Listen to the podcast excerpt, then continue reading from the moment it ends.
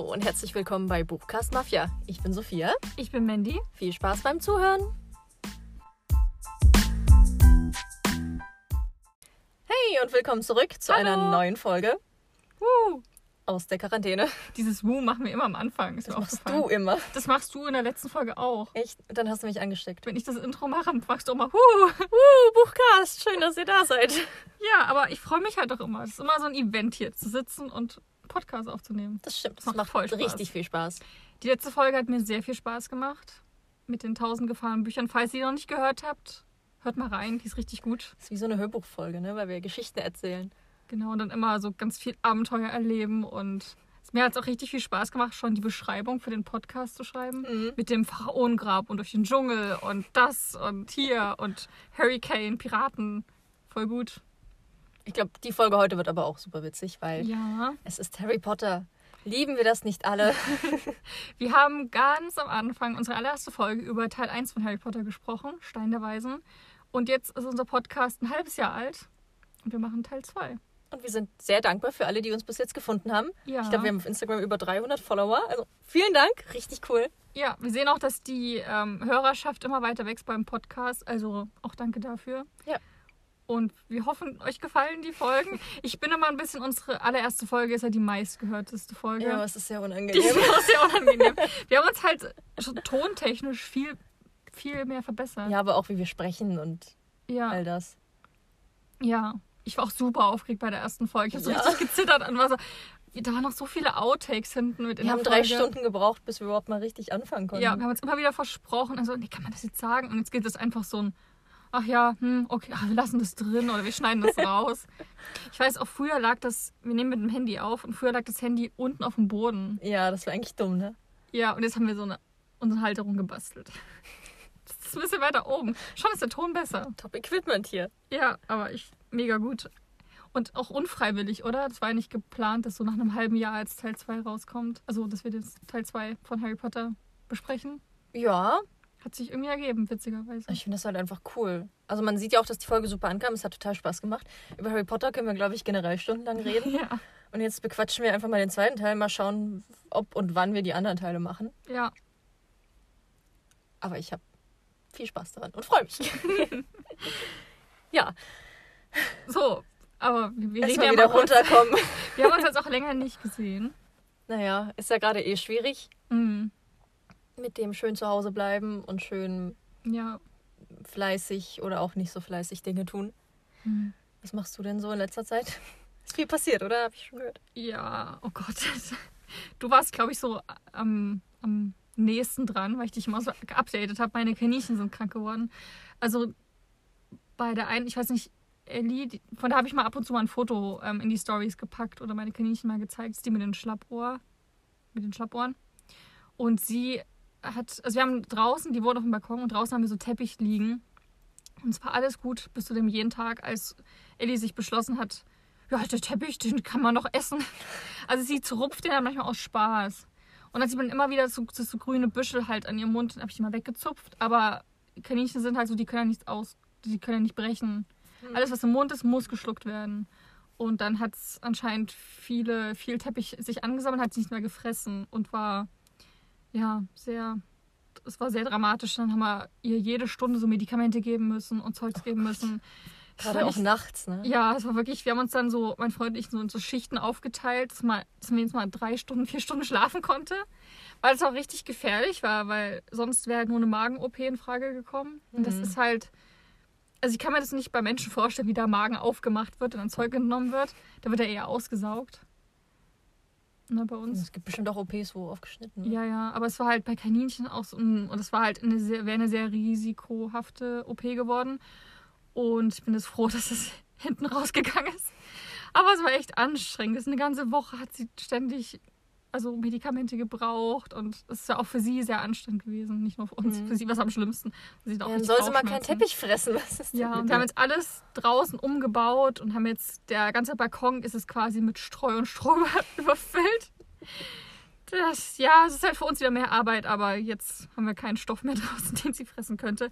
Und Billy war so, also ein anderes Kaninchen, war sowieso dran mit einer OP, der hat so Lipödeme, also so Fettschwüre. Aber gutartig, alles gut. Es war eh geplant, die OP. Es war nur, also war so einen Tag, nachdem Ellie ihr, ihre Teppichgeschichte hatte. Ja, wir haben nicht viel geschlafen eine Woche lang. Aber jetzt geht's allen gut. Fällt, ein also, Glück. Billy ist halb, halb nackt, aber die OP lief auch super. Er ist ein sehr entspanntes Kaninchen, hat auch alle Medikamente immer gut gefuttert. Der ist cool. Ja. Dann ist ja gut. bei dir so? Ich habe langsam das Gefühl, dass die Katzen irgendwie genervt von uns sind, dass wir zu Hause Oh, sind. echt? Naja, es gibt so Tage, da sind die total knuddelig und Mhm. wollen gestreichelt und geschmust werden. Vor allem Aria, die eine, die kommt ja immer, wenn ich abends lese. Ich habe jetzt total angewöhnt, einfach vor dem Schlafengehen im Bett zu liegen und zu lesen. Mhm. Die legt sich immer auf meinen Schoß dabei. Das ist so schön. Ja, das ist total süß, aber ich sehe dann das Buch nicht mehr. Ach so. weil sie davor liegt. Und dann halte ich das Buch so hoch und dann streckt sie sich aber nach oben und reibt sich an dem Buch, weil sie meine Aufmerksamkeit will. Und Oh, jedes Mal so, ich liebe dich, aber ich will lesen. Süß. Ja, das sind ernste Probleme. Ja. Aber sonst verziehen die sich. Wir haben halt auch einen Balkon mit, mit Netz gespannt und so, die verziehen sich immer raus, gerade jetzt, wo es Mhm. so schön war. Und liegen einfach in der Sonne und lassen die es gut gehen. ja, voll gut. Ja. Wie habt ihr Ostern verbracht? Ach, wir waren im, im Kleingarten und haben da Gartenarbeit gemacht und dann gebacken. Also ich habe generell letzte Woche sehr, sehr viel gebacken.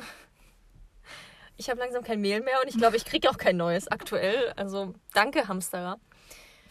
Naja, und da habe ich auch Muffins gebacken mit Heidelbeeren. Die haben wir dann gegessen und Tee getrunken und die Sonne genossen. Ich habe gelesen im Garten. Das war eigentlich voll schön.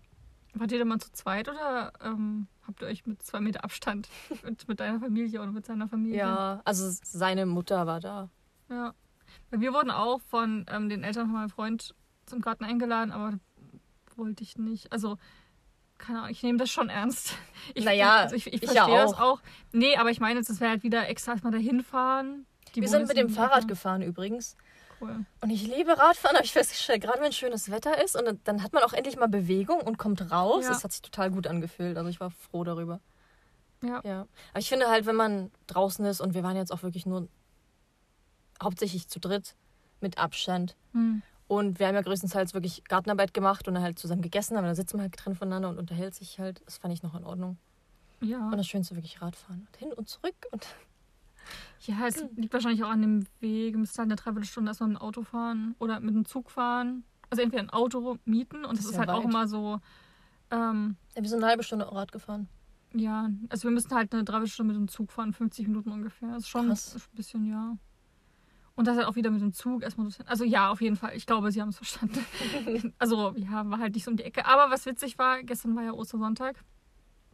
Und ähm, meine Eltern haben uns dann so mittags angerufen, so, ja, wir haben den Osterhasen bei euch draußen gesehen vorm Haus. Ihr müsst mal runterkommen. Und da waren sie dann halt da und war halt auch so, es war mega komisch, weil ich bin es halt so gewohnt, meine Mutti zu drücken. Und dann konnte man halt nicht und musste so von Weitem, hallo, hallo. Und dann war quasi so dann, also hinterm Haus bei uns so ganz viel dann versteckt. Das hat richtig Spaß gemacht. Süß. Richtig gute Verstecke. Bei uns wächst halt so ganz hohes, ne, nicht Gras, so, so dieses, So Schilf. nee, so wie so diese, so diese Blätterranken. Efeu. Ja, so, aber irgendwie kein Boden und halt richtig hoch und so, so sehr dicht. Und da kann man halt super gut so kleinere Sachen drunter verstecken. Man sieht sie halt nicht mal erst im Blick. Es hat voll Spaß gemacht. Mich gefühlt wie, wie früher. War Hm. sehr cool. Und war eine sehr coole Überraschung. Da habe ich mich gefreut. Ja, wir haben auch im Garten Sachen versteckt und dann gesucht. Ja. Ich komme mir dabei jedes Mal ziemlich dumm vor, so wie so ein kleines Kind, gerade wenn man es einfach nicht findet. Aber andererseits, wenn ich dann, also ich habe meinem Freund dann beim Suchen zugeguckt und das war einfach ein sehr schönes Gefühl, ihn da ziellos durch die Gegend streunern zu sehen und wie er es nicht hinbekommen hat. Macht er nicht mit heiß und kalt, wenn man es nicht findet? Irgendwann dann, Ja. ja. Ich finde, es macht, also, da wird, wird so die kleine Mandy wieder wach, wenn ich so mache. Ich, mir macht es richtig Spaß, dieses so auf der Suche zu gehen. Also, mein Freund hatte auch was für mich in einer Wohnung versteckt. Ich habe es so nach einer Minute gefunden. Hm. Ich bin halt echt gut im Finden. Du bist ein wahrer Hufflepuff. ja, ist die so bekannt fürs Suchen? Fürs Finden, ja. Achso, ja, siehst du. ja. Und ansonsten.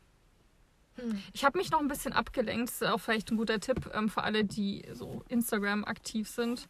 Also ganz viele Autoren machen so Work-Live-Streams. Also quasi machen sie so einen Livestream, geht immer nur eine Stunde. Am Anfang wird 10 Minuten geredet und dann wird eine halbe, dreiviertel Stunde gearbeitet, dann wieder 10 Minuten gesprochen. Und es ist ziemlich cool. Da sind so auch bekannte Autorinnen wie Ava Reed oder Bianca Iosivoni oder Laura Kneidel, Tammy Fischer oder auch so ähm, Cover-Illustratoren. Alexander Kopeinski macht auch mit, der hat zum Beispiel The Bells gemacht oder Ashes and Souls. Hm. Also ziemlich bekannte Cover. Genau, und die machen das halt immer und man kann ihnen quasi bei dem Entstehungsprozess so zusehen. Also weil die unterhalten sich halt immer, wo sie gerade sind, welche Kapitel sie gerade schreiben, wa- was, was sie so machen zum Plotten. Das ist immer super interessant. Also gerade ähm, bei Tabi Fischer, die schreibt gerade den dritten Teil von ihrer New Adult-Reihe. Und da halt auch so, mit welchem Problem sie zu kämpfen hat oder welche Szenen sie gerade macht. Irgendwie bekommt man da richtig Lust aufs Buch und aufs selber schreiben. Hm. Also voll gut. Und parallel dazu macht ja auch passenderweise Sebastian Fitzek auch gerade eine Aktion. Hast du die mitbekommen? Ja, hast du mir Ja, mitgeteilt. genau. Also quasi gibt es so einen Aufruf. Ich weiß gar nicht, wie weit die jetzt mittlerweile schon sind. Ähm, er wird, es wird eine Kurzgeschichtensammlung geben nach der Corona-Zeit. Das Buch wird im Buchhandel zu finden sein. Trümmer Knauer verlegt das. Und alle Einnahmen, also alle Gewinne von dem Buch fließen halt dem Buchhandel zugute. Also in so einem Förderfonds oder sowas. Finde ich voll gut. Und Ja, quasi kann man da selber halt seine Geschichten einreichen. Und da gab es halt verschiedene Themen. So wurde sich halt auf ein Motiv festgelegt und was so die Was wäre wenn Frage ist, es sollte halt ein Krimi oder Thriller am Ende sein. Also ein paar Parameter wurden festgelegt und dann kann sich innerhalb dieser Parameter jeder austoben und seine eigene Geschichte rausbringen. Und Sebastian Fitzek wird auch noch eine dazu schreiben und vielleicht noch andere Autoren. Und dann gibt es halt auch immer Livestreams jetzt mit so Alexander Gruber und ich hoffe, heißt so. Heißt Alexander Gruber? Doch, ich glaube. Ich habe keine Ahnung. Oder Chris Carter oder hier ähm, Ursula Posnanski. Die kenne ich. Ja, die dann auch halt über ähm, das Bücherschreiben reden und wo und wie man es am besten angehen sollte. Und das ist voll interessant. Hm. Also, Und hast du selber was geschrieben?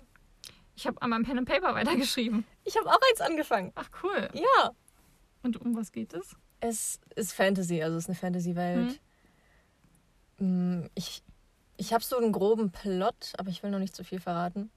Aber es gibt halt auch so Elfen und Zwerge und alles mögliche und es ist so ein Königreich und es soll. Also ich will nicht so ein Einmal-Abenteuer machen, sondern so eine ganze, Krass. so ein episodisches Abenteuer, wo man dann am Ende Komplotte aufdecken kann und es geht um den Krieg der Reiche und sowas. Also ist ja gleich was richtig Großes vorgenommen. Naja, das ist so der große Rahmen und jetzt habe ich aber in dem Kleinen nur geschrieben. Hm. Ja. Beziehungsweise ich habe nicht so viel geschrieben, ich habe mehr Notizen gemacht und mir überlegt. Und also gerade Pen und Paper, das ist ja so eine Art Abenteuer am Tisch, wo halt alles in den Köpfen der Spielerinnen und Spieler passiert. Also es gibt, die ziehen los in ein Abenteuer und alles, was sie sehen, was sie erleben, erklärt ihnen ein Spielleiter oder eine Spielleiterin. Das ist praktisch so das Fenster in diese Welt hinein, die sagt, was sehen sie, was fühlen sie, was riechen sie, mit wem können sie sprechen. Und dann kann man sich halt total ausleben in Piratenwelten oder Fantasy oder Zombie-Apokalypsen und so. Es macht sehr viel Spaß. Wir haben schon einige davon gespielt, haben auch schon ein paar Mal erzählt. Aber das Schreiben ist halt irgendwie nur was anderes, weil man muss ja total improvisieren, zum einen, Hm. Weil man nicht weiß, wie die sich dann verhalten. Und zum anderen muss, muss man gerade deswegen viele Möglichkeiten in Betracht ziehen und sich überlegen. Ja, mal gucken.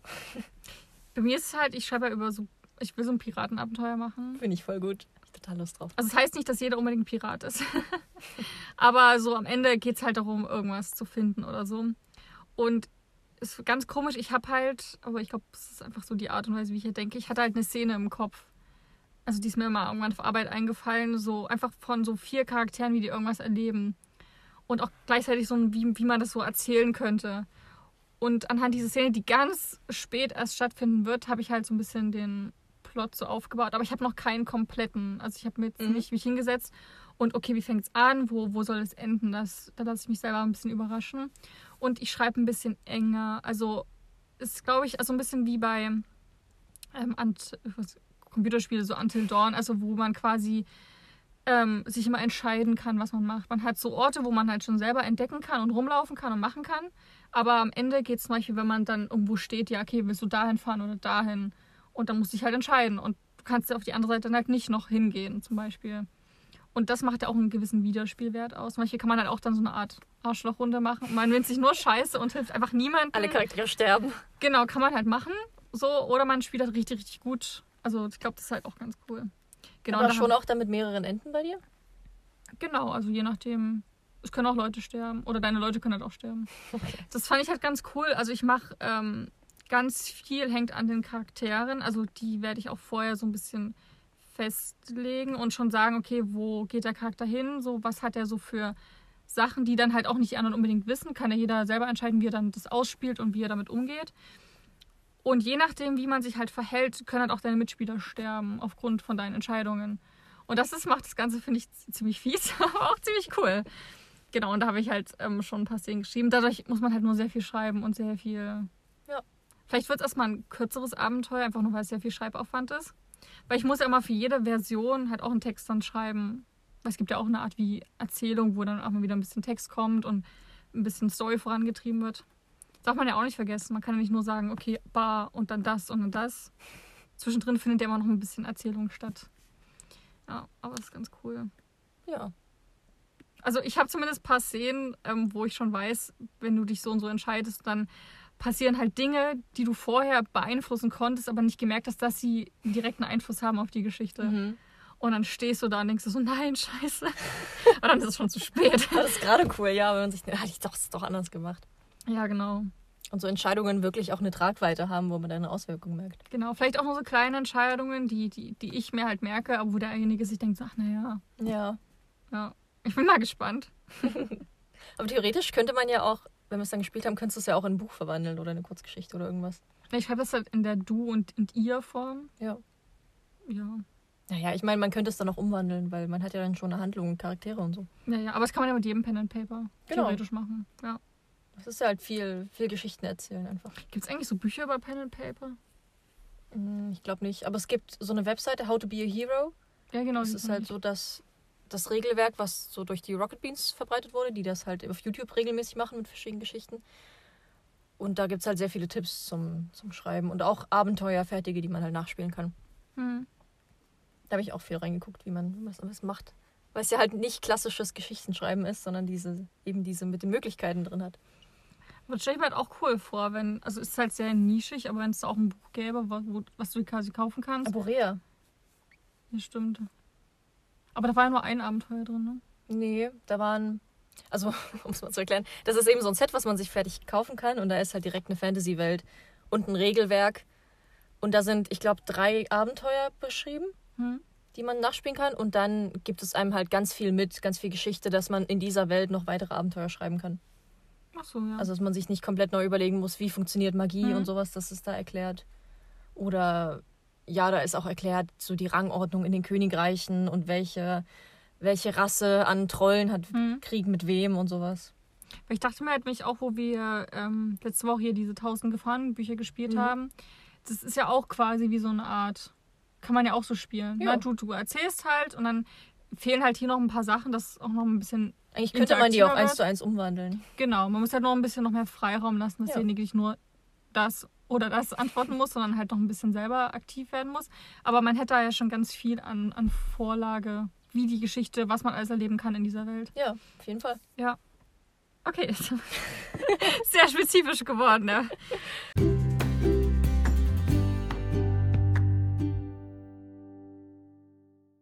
Kommen wir nun zum eigentlichen Thema. Wie bereits angesprochen, Harry Potter und die Kammer des Schreckens. Hast du dir viele Notizen gemacht? Ich habe nämlich eigentlich kaum was, weil ich mir dachte, hey, Ich habe ein paar gemacht. Ich habe Potter. nochmal das Buch durchgeblättert. hört man das in der Aufnahme? ASMR. ASMR, ja, wollte ich auch gerade sagen. Genau, und halt nochmal mir Gedanken drüber gemacht, weil. Also das Buch war jetzt nicht mal so sehr im Kopf wie der Film. Und wir reden Ja. über das Buch. Ja. Deswegen. Wir haben uns deswegen auch so ein paar Fragen überlegt, die so ein bisschen durchführen durch unsere Review. Mhm. Genauso war es ja eigentlich auch bei unserer Besprechung vom ersten Teil. Ja. Das ist eigentlich ziemlich ähnlich. Ähm, ja, vielleicht mal ganz allgemein. Allgemein, ich habe mir jetzt dazu aufgeschrieben. Für mich ist Teil 2 irgendwie der schwächste von allen. Für mich geht das auch, ja. Mhm. Das, das wäre jetzt überraschend, aber wir haben noch vorhin so- schon drüber erzählt, dass wir den beide nicht so, nicht so doll fanden. Ich weiß nicht, woran das liegt. Ich habe so drüber nachgedacht, dass mir so, wenn ich jetzt an den Teil 2 denke, wenig emotionale Szenen in Erinnerung geblieben sind. Es gibt halt irgendwie, weißt du, so, so wie beim, erst, beim ersten Teil, wo Harry zum ersten Mal nach Hogwarts kommt, krasser Moment, toll. Und auch dann im, im dritten das Ganze dann so mit ähm, Sirius und Lupin, das mir total in Erinnerung geblieben ist. Feuerkelch auch. Also jeder Teil hatte so irgendwas emotional Packendes und Teil 2 irgendwie nicht so. Also was ich halt dann immer, an was ich immer denken muss, ist halt so dieses ähm, Ganze, dass sie die ganze Zeit eigentlich nur diese Schlange suchen oder halt diesen, diese, diesen Hintergrund für die, Mö- Die also Stimme. die, ja, die, die Stimme und halt wer die Leute da zum Erstarren bringt. Mhm. und am Ende dann in dieser Kammer sind und dann hier dieser Endkampf. Also Aber das bei Aragog im Wald, das habe ich auch total präsent im Kopf. Das fand ich richtig Ja, das schlimm. verdränge ich ganz oft, weil ich Spinnen nicht so mag. Aber ja, aber irgendwie, es passiert halt sehr viel, aber irgendwie ist es nicht so Ich tief. fand halt, das habe ich jetzt auch gemerkt, als ich nochmal durchgeblättert habe, den zweiten Teil ziemlich lustig. Hm. Also es sind sehr, sehr viele Stellen, die einfach richtig gut sind. Sehr viele davon drehen sich auch um Lockhart, wie ich finde. ja. Weil der so ein Charakter ist, einfach was der auch durchzieht mit, mit Harry, mit Na, Harry, gibst dich immer wieder Autogramme? Ah, das sieht ja aber sehr ähnlich. Oder ja, Harry, also ich meine, du hast schon mal reingeschnuppert ins Berühmtsein, aber lass es dir nicht zu Kopf steigen. Ich meine, okay, ein paar Leute kennen deinen Namen wegen der Sache mit du weißt schon wer, Mhm. aber du hast noch lange nicht so viel erreicht wie ich. ja, Und das finde ich irgendwie alles richtig lustig und cool geschrieben. Mhm. Ähm, aber davon abgesehen mh, mag ich auch zum Beispiel die Stelle im Fuchsbau, ja, wo Harry das erste Mal da hinkommt. aber über Szenen reden wir noch. Ja, aber ich meine so allgemein, Ach so. wo du meintest, emotional hat dir was gefehlt. Ich fand, das ist eine Ja, richtig schöne, halt auch, Herz, ja, ja. herzerwärmende, schöne Szene. Und aber dann, so nichts, weißt du, so irgendwas Tiefes, was so hängen bleibt. also ich habe ja als Kind zuerst den Film gesehen und da habe Mhm. ich vor allem mitgenommen, dass ich es super gruselig fand. Ja. Also ich meine, ich war vielleicht auch so acht oder neun. Und gerade die, die Szene halt im Wald mit, mit Aragog, das ist super krass. Und mit der Schlange, die Harry da versucht zu fressen und mit den, die ihn dann auch beißt und äh, mit dem Zahn. Also das fand ich richtig krass, auch für ein Kinderbuch. Ist nochmal was ganz anderes als im ersten Band, finde ich. So Ja, die Gefahren, die da. Also es sind jetzt nicht so super emotionale, ähm, psychische irgendwie Gefahren oder so Dinge, die er verarbeiten muss, wie Tod, aber halt so dieses von außen böse Monster, die dich angreifen. ja, das stimmt. Das ist bei mir als Kind da vor allem hängen geblieben. Und wenn wir jetzt wieder sind, was, was ich nicht mag, ich glaube, es liegt halt sehr großer Teil daran, dass viele Dinge in diesem Buch passieren nur zum Zwecke des Plots, also Plot Convenience würde man es eigentlich nennen. Das heißt so zufällige Zufälle, wie zum Beispiel, dass keins von den Kindern stirbt. Sie werden alle nur versteinert.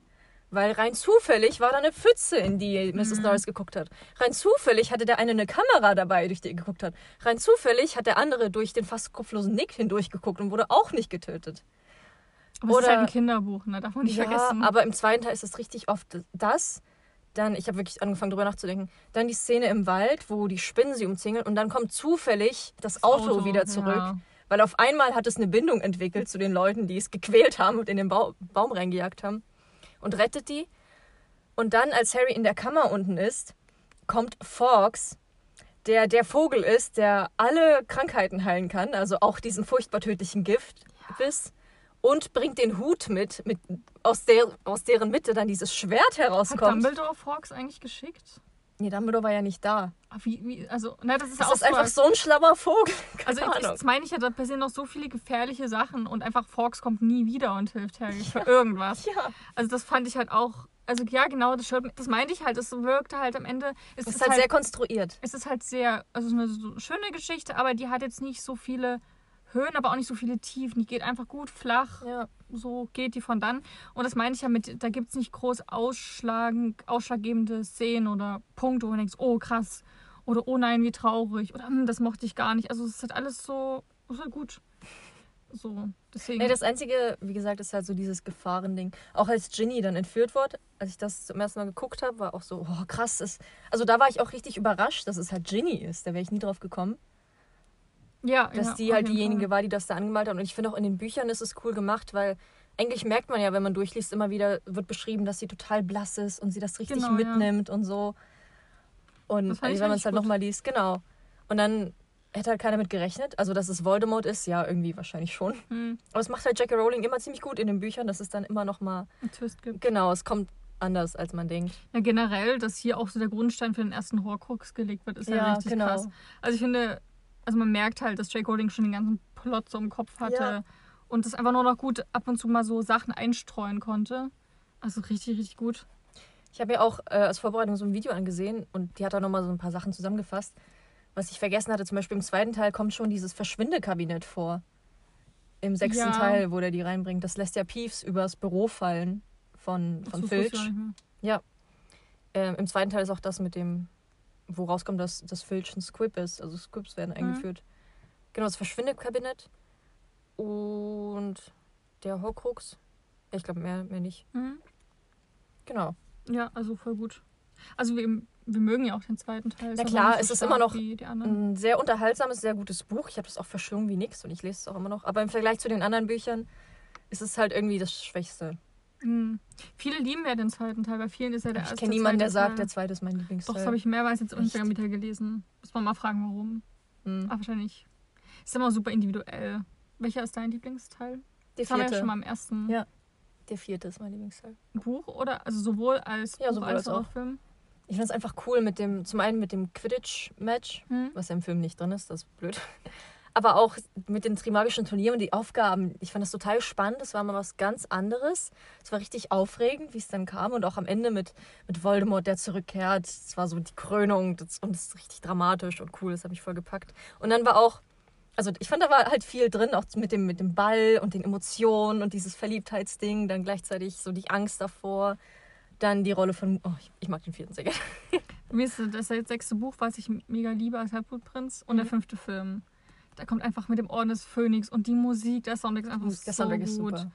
Und auch generell, ich finde ihn auch super witzig. Und das Ende mit dem Feuerwerk ist einfach, der, der Teil ist einfach mega gut. Mochte ich sehr, sehr Den gerne. fünften mochte ich tatsächlich, als ich ihn das erste Mal gesehen habe, mochte ich den nicht, weil ich mir dachte, das ist das dickste Buch. Dieser Film ist so kurz, die haben so viel weggelassen. Aber ich finde es nicht, ich habe ja danach nochmal den, also erst vor kurzem Band 5 gelesen. Mhm. finde es gut. Also es passiert sehr viel in Hogwarts und zum Thema, wie funktioniert die Schule, wie Ja, funktionieren aber die auch das, Prüfungen. das mit den VertrauensschülerInnen, das ganze genau, Ding aber es ist Ron halt nicht, nicht plotrelevant. Es sind ganz viele Sachen, die Nein. einfach für die Welt. Quidditch gut wurde auch komplett weggelassen im fünften Aber es Film. ist halt auch nicht wichtig. Passiert auch nichts, außer dass, ich meine, Harry, Harry, wird Captain. aber Harry wird doch schon in, nach 100 Seiten Quidditch verboten. Das, Oh, das war auch richtig kann. schlimm. Das fand Ja. ich total schlimm in den Büchern. Also ich meine, das ist halt wirklich nicht so relevant für den, für ja, den klar, der Film funktioniert auch so, aber Also was ich halt an dem Buch liebe, dass man ganz viel über Hogwarts nochmal erfährt und wie das in der Zauberei, in der Zaubererwelt funktioniert. Besuchen die denn nicht auch ähm, St. Mungus. das erste wo man Mal? Lockhart wieder trifft. Genau, mal also so, eingehen. also so mega, also fand ich halt richtig, richtig gut. Aber Und das Ministerium wird ja auch da ist irgendwie. ja, genau. Ja, Jetzt im Ach so, Nachhinein okay. mag ich den fünften eigentlich auch ganz gern, weil ich halt Umbridge irgendwie so gut finde. Ja, wie es halt gemacht ist Hassliebe. und wie sie es spielt, ja, und die Musik, die dann immer einsetzt, wenn sie zu sehen ist. Wollen wir mal über unseren Lieblingscharakter reden? Oder erstmal Szenen? Äh, lass uns erstmal über Charaktere sprechen. Okay. Was ist denn dein Lieblingscharakter? Im Band Molly. 2.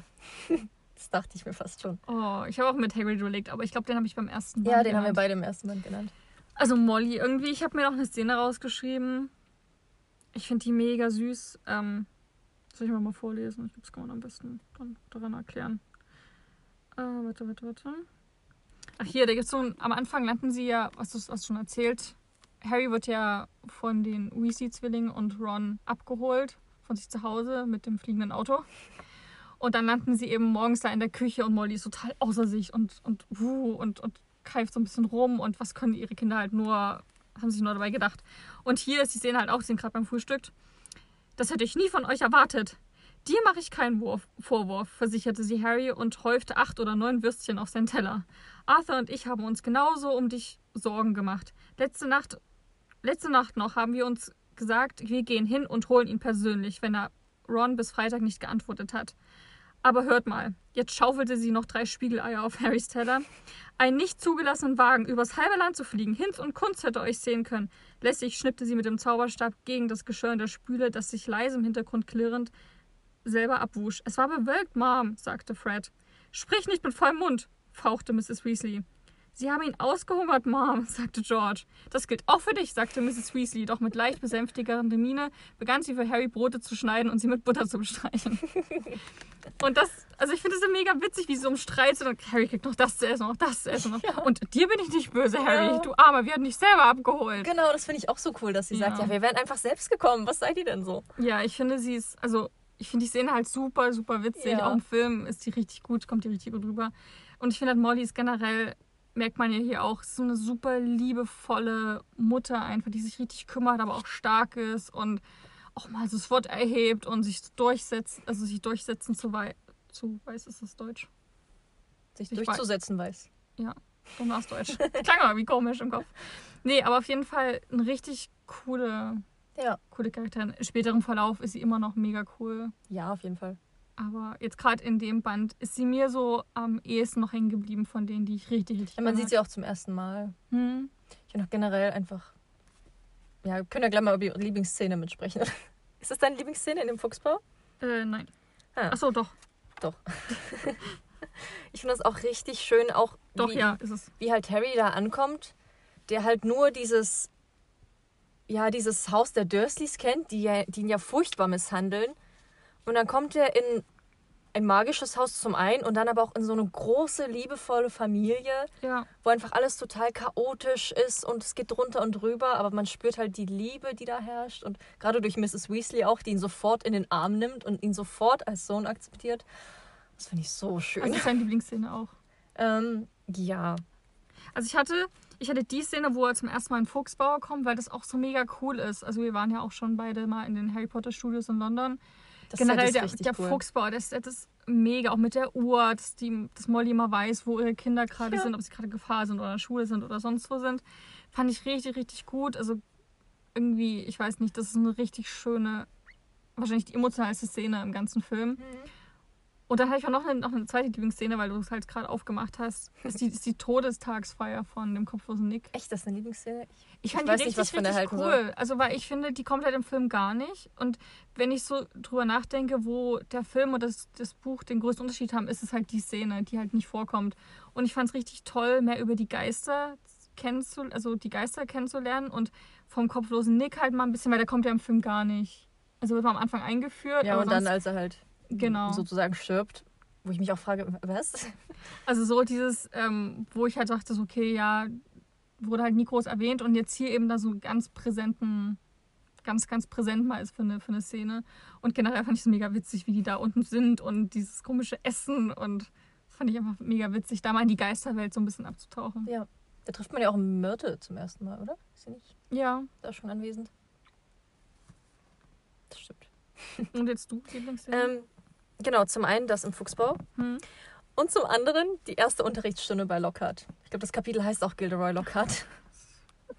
es ist so gut, wie sie da sitzen und er ihnen erstmal einen Quiz gibt mit Frage Nummer eins: Was ist meine Lieblingsfarbe? Frage Nummer zwei: Was ist mein tiefster, geheimster Wunsch? Und was wäre das perfekte Geburtstagsgeschenk für mich? Ich mag halt? Lockhart gar nicht. Also Echt das nicht? Spoiler ist halt mein Hasscharakter. Ich hab den, hätte den nicht gebraucht für den zweiten Teil. Ich finde den richtig unnötig. Ich finde, er trägt so viel des Buchs. Hm. Hm. Also, Also die Szene, okay. Ja, ich finde das auch so witzig, generell, wie er halt auch umgeht und wie er reagiert auf alles. Weil er dann so rausfindet, oh Leute, wieso wisst ihr das nicht? Das steht doch eindeutig in diesem Buch, auf dieser Seite. Aber hey, eine Schülerin hat's richtig. Wer ist Hermine Granger?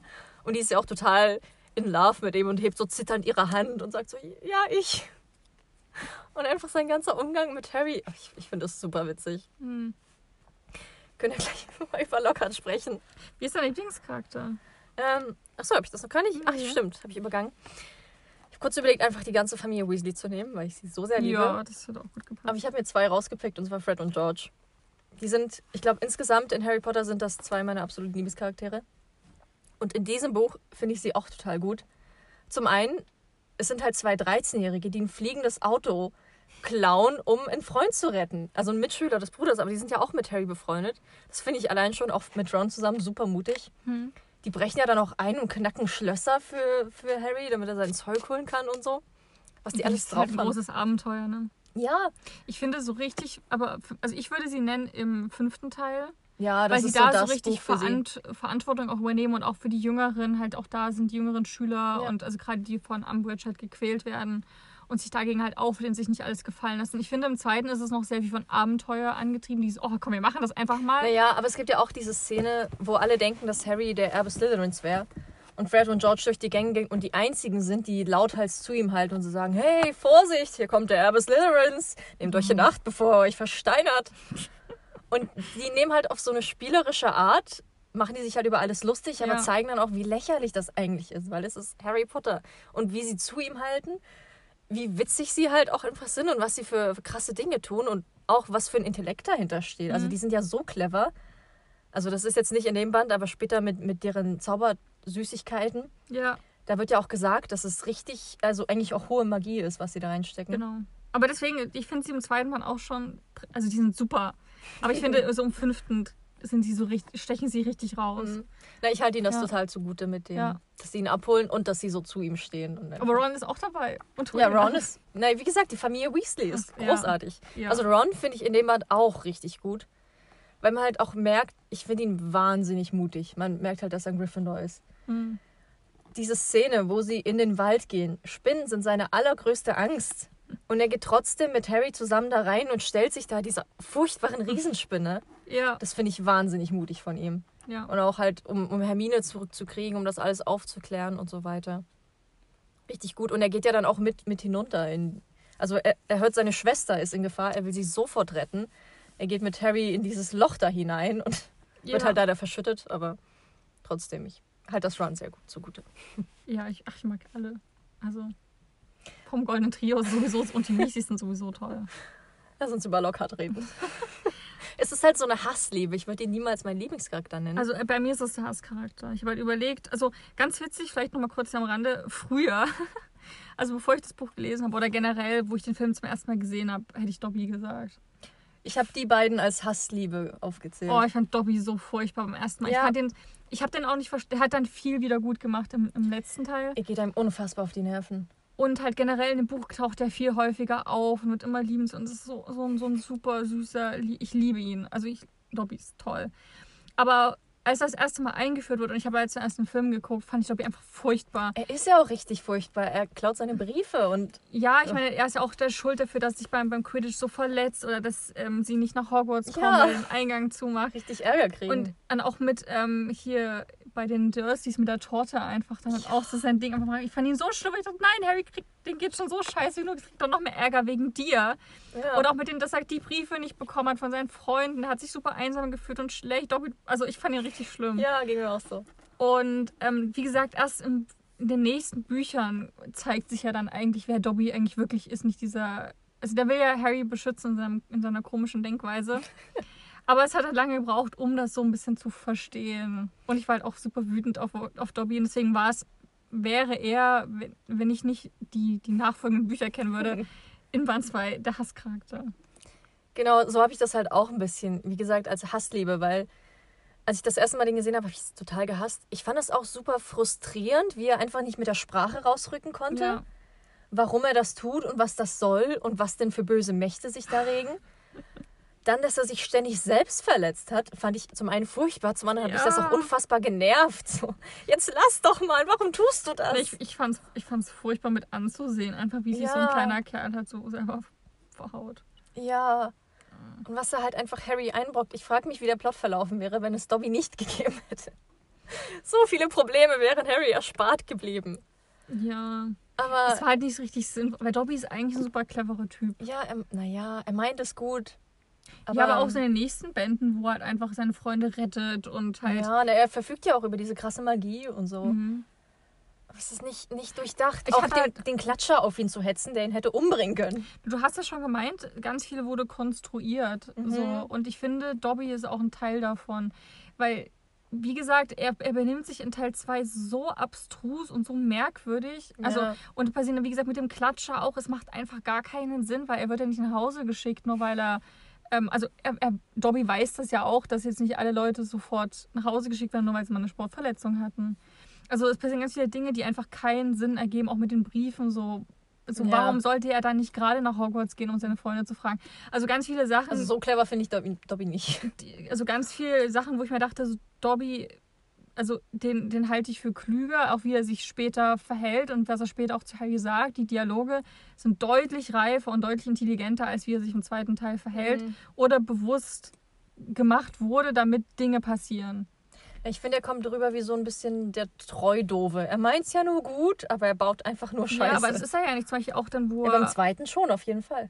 Ja, genau, aber, ich, aber das meine ich ja mit diesem konstruiert. Es wurde halt wieder, da, er wurde so hingebogen, damit, weil du brauchtest jemanden, der mal eine Sportverletzung, damit ein bisschen was passiert Ja, genau, ja, er trägt ganz viel zur Handlung bei. Aber zum Beispiel auch jetzt, wann ist denn das im fünften Band, wo der, ähm, wo, wo Dobby in der Küche von Hogwarts arbeitet mit dieser mit Winky, ja, so mit, mit, mit, Winky und dann so einen richtigen Streit mit Winky hat und dann meinte so, ja, du kannst doch nicht dich so behandeln lassen und dann so mal richtig sein, wo du richtig merkst, der, der, ist, der, ist, der ist schlau, der weiß, wie das funktioniert. Aber Welt. vielleicht kommt das auch erst dadurch, dass er frei ist, dass er dann mal ein bisschen anfängt, Ja. mehr zu denken, als sie ihm gestatten und da so auszubrechen oder irgendwas.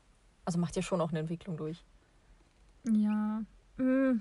Also ja, Ja. wahrscheinlich kann man es so rechtfertigen, aber vieles auch Also dem ich find- Plot geschuldet wahrscheinlich. Ja, in diesem Band zu 90 Prozent hasse ich Dobby, aber am Ende ist es dann halt, Oh, das ist Dobby süß. na, wie er sich halt dann auch, als er frei ist, für Harry einsetzt und so. Niemand tut Harry Potter was, was an und so. Ja. Das ist schon sehr süß. Ist auch clever von Harry. Hast du denn Dobby als Hasscharakter? Naja, ich habe halt bei meinem Hasscharakter meinen Hass-Liebe-Charakter. Und zwar Dobby und Lockhart aufgeführt. Ja, bei mir ist auch Dobby Lockhart. Ja, Also Lockhart, also ja, ich finde ihn. Ich finde ihn im Buch kommt ein Ticken besser rüber, witziger als am Film. Ich finde Lockhart richtig schlimm. Du hast ja schon sehr viel gesagt mit diesem Selbstverliebten Ja. und dieses so, also wo er auch dann so was sagt, so ja, ähm, so ich bin ein weltberühmter Zauberer mit meinen Autogrammkarten und der zählt ja auch jedes Mal all seine Ränge und Errungenschaften auf. Ja, genau. Oder dann halt auch, so- also wirklich auch so dumme Sachen. Also er ist für mich wirklich ein saudummer, also wirklich dumm im Sinne von Intelligenz. Wirklich ein dummer Charakter. Der, der Mann ist nicht schlau und ich verstehe das nicht, wie der, wenn er nur diesen einen Zauberer kann, also diesen einen Zauber kann. Naja, aber er ist schlau genug, einfach alle reinzulegen. Aber er ist ja Zum wirklich, einen also die aufzuspüren, die dazu zu bringen, sich das zu sagen, dann ihr Gedächtnis zu löschen und einfach die ganze Welt glauben zu lassen, ja, ja, ich bin das, ich kann das. Also ich meine, niemand kauft es ihm ab, was ich auch super finde. ja aber trotzdem ne? Überzeugt er so viel. Also, ja, er ist halt richtig, wenn man drüber nachdenkt, ist das ein ganz schön krasser Bösewicht. Aber hier zum Beispiel auch freut er sich ja fünfmal in Folge den, den charmantesten Lächelnpreis der Hexenwoche gewonnen zu haben. Also ich finde, das kann man nicht mit Intelligenz. Also da ist irgendwo, das passt nicht so richtig überein. Und deswegen, also ich finde einfach Lockhart, also ich muss halt viel an den Film Lockhart denken tatsächlich. So der Buch Lockhart. Ich sehe halt im, im ich habe das Buch nachher gelesen, im Buch Lockhart auch mal den Film Lockhart. Aber ich finde, das nimmt sich nicht viel. Ich finde, der Mann wurde perfekt gecastet. Ich finde Ja. diesen richtig, also der passt, der macht seine Rolle echt gut. Aber ich finde ihn wirklich, so Umbridge, finde die ist halt intelligent, die ist halt richtig fies und böse und die, die ist richtig intelligent, die Frau. Deswegen schätze ich sie auch für ihre, für ihre fiese Art. Und locker denke ich immer nur so, ey, der- das, eigentlich, dass der noch nicht gestorben ist bei irgendwas oder dass sein Zauber mal nicht, also dass der Naja. Zauber mal schief geht. Also geht Das er ja auch er am Ende. Ja, der kriegt jetzt, was er halt davon hat. Genau, aber das wundert mich, dass das erst da wieder passiert, weil er wirklich das überhaupt die Schuhe zubinden kann. Also das ist, also wirklich, das überrascht mich. Und Lockhart war für mich so ein Störfaktor im Film. Also Ich finde ihn halt nicht lustig. Ich kann halt nicht so drüber lachen wie du. Ich finde, wenn er nicht im Buch gewesen wäre, wäre es super langweilig gewesen. ja. Weil ganz viele, viele der Szenen bauen halt darauf auf, wie der sich aufspielt, wie alle auf ihn reagieren. Der Duellierclub zum Beispiel ist so ein ich, großes so, ich fand das so, sch- so es, also ich hatte ganz oft diesen, diesen Cringe-Faktor. Es war mir unglaublich unangenehm, Oh, Lockhart bei seinen Sachen zuzugucken. Und dann gerade dann auch, wenn er einfach alles in Schutt und, in Schutt und Asche da ist und so, ja, ihr kümmert euch jetzt drum. Ja, mit den Wichteln. Ja, Ihr fangt einfach den, den Rest ein, ich gehe dann mal. Genau, es hat mich halt unglaublich wütend gemacht. Also ich konnte halt nicht so drüber lachen. Mich macht der Ja, Typ einfach wütend. Auch wie er dann so Harry so. Nee, also mich hat er. Entweder war ich genervt oder ich war wütend. Aber ich fand ihn halt, ich konnte nicht so über ihn lachen. Und ich glaube, das Oh, ist doch. der Grund, warum. Ich glaube, wär, wäre ich. Harry in der Situation, würde ich ihn einfach nur hassen, aber so von außen. Auch beim Duellierclub ist doch diese Szene, der wird ja von Snape fertig gemacht und Expelliarmus verliert seinen Zauberstab. Hm. Schickt Harry hoch und dann, ja, Harry, mach einfach das, was ich gemacht habe. Und Harry nur so, ich soll meinen Zauberstab fallen lassen? Aber ich finde zum Beispiel, ähm, würde, würde Lockhart zum Beispiel so reden, wie du es gemacht hast, ja, aber ich bin das und das geworden, wäre er irgendwie witziger. Aber Aber er, so lese ich es in meinem Kopf. Ja, genau, aber so, ich meine, deswegen meinte ich ja mit diesem Film Lockhart. Der, der, der macht das halt nicht auf so eine Mm-Art, sondern auf so eine, ich denke das wirklich, ich bin so dumm. Also, weißt du, auf so eine ganz naive Art und Weise. Und das Mhm. mag ich nicht. Wird ja auch oft beschrieben so als väterlich, wie er über zu Harry kommt und sagt, ach, Harry, Harry, Harry. ich weiß, ich bin dein großes Vorbild. Ja. Ah. Ja, wie Ja, gesagt, ich, also, ich finde es super. Ich finde ihn so witzig. also ich glaube, im Buch fand ich ihn, fand ich ihn witziger als, im- Äh. als im Film. Wenn man ihn selber ein bisschen lesen kann, aber. Aber auch wie die anderen Lehrerinnen und Lehrer auf ihn reagieren. So am Ende dieses, ja Lockhart, Sie wissen doch, wo der Eingang zur Kammer ist. Dann gehen Sie doch und retten Sie alle. Und schicken den so in den Tod und, und dann, okay, jetzt ist er weg. Lass uns mal ernsthaft reden. Störfaktor. Genau wie, wie, wie Fisch. Ich bin mir nicht sicher, ob ich Ja, ob aber ich einen Fisch finde ich auch gar nicht witzig oder irgendwas. Das ist einfach nur. Nee, aber das ist auch so einer, aber den, den akzeptiere ich noch, weil er halt, der, hat so, der kommt halt immer drin vor und Fisch ist einfach, der kommt in jedem Buch. Ja. Hat er, spielt er so seine Rolle. Aber Fisch ist halt einfach nur blöd und wird dann, aber andererseits, also ich meine, es ist ein bisschen tragisch, dass er keine Magie hat und dann aber in der Schule arbeitet, wo ringsherum alle zaubern und er Aber hasst alle nur. Er, müsste es eigentlich machen, er könnte auch einen anderen Job nehmen. Ja, ich frage mich halt, warum er es macht. Ob es nur darum geht, bei Dumbledore zu sein oder so ein bisschen Ja. in dieser magischen Welt teilzunehmen. Aber bei mir ist halt Fisch ähnlich so ein Störfaktor. Aber wie gesagt, den, den würde ich jetzt, also der, die Geschichte würde auch ohne ihn super funktionieren. Aber ich bin mir halt, ja, aber weil halt immer wieder vorkommt. Okay, aber ohne Lockhart würde der zweite. Band nicht funktionieren. Also ich finde, Also für mich wäre es halt, es wäre ein bisschen ruhiger und ein bisschen mehr Hogwarts. Wie funktioniert das so? Aber ich fände es nicht schlimm. Ja, aber sie gehen ja auch mit ihm in die Kammer dann runter und er ist ja der Grund, dass es einstürzt und so ein Kram, dass Ron nicht mit kann. Dass Ja, deswegen, das ist einfach nur unnötig.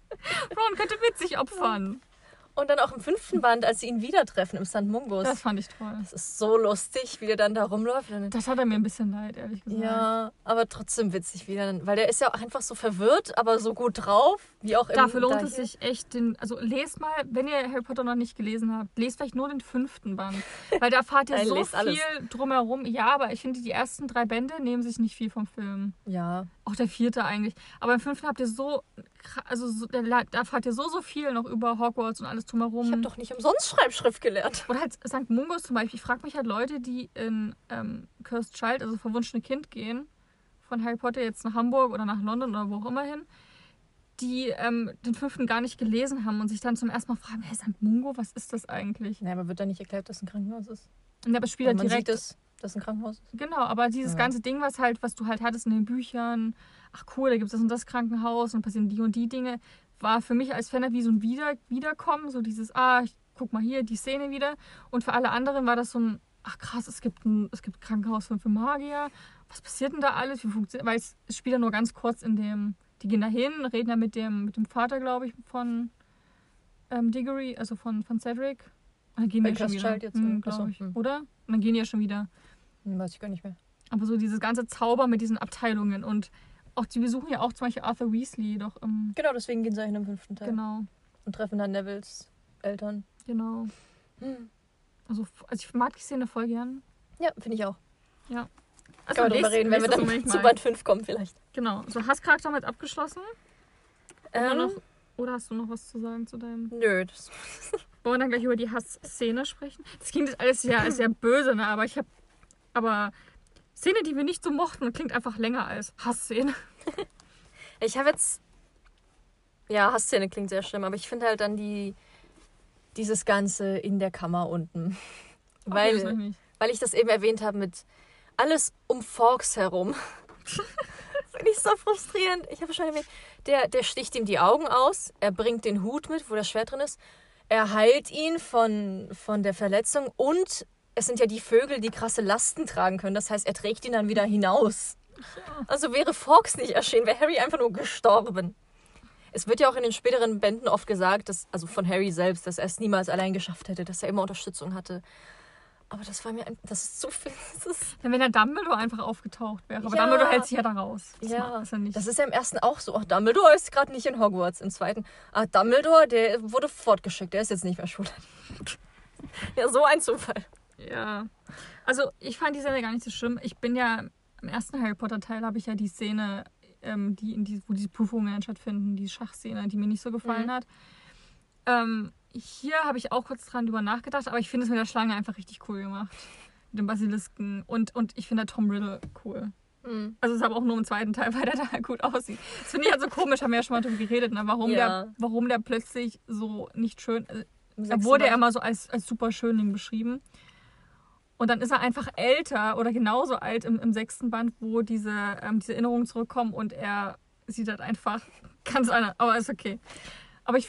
Mhm. Kann ich, wo wir gerade bei Riddle sind, dazu sagen, was ich mochte, was ich vorhin vergessen habe zu sagen, sind diese Szenen, wo er in das Tagebuch Oh hineingesogen ja, fand wird ich auch mega gut. und dann halt 50 Jahre in der Vergangenheit einfach direkt dabei ist und das mit ansieht. Ja. Richtig gut gemacht, hat total Spaß gemacht, das zu lesen, auch zu sehen, wer war damals der Schulleiter, wie war das so, wie sah das aus, als man Hagrid begegnet ist. Ja. total spannend. Also das fand ich richtig gut Fand ich geschrieben. auch richtig gut. Auch, sie hätte ja auch einfach sagen können, ja, ich erzähle das nach. Übrigens, damals war es so, dass Hagrid erzählt, das war so und so.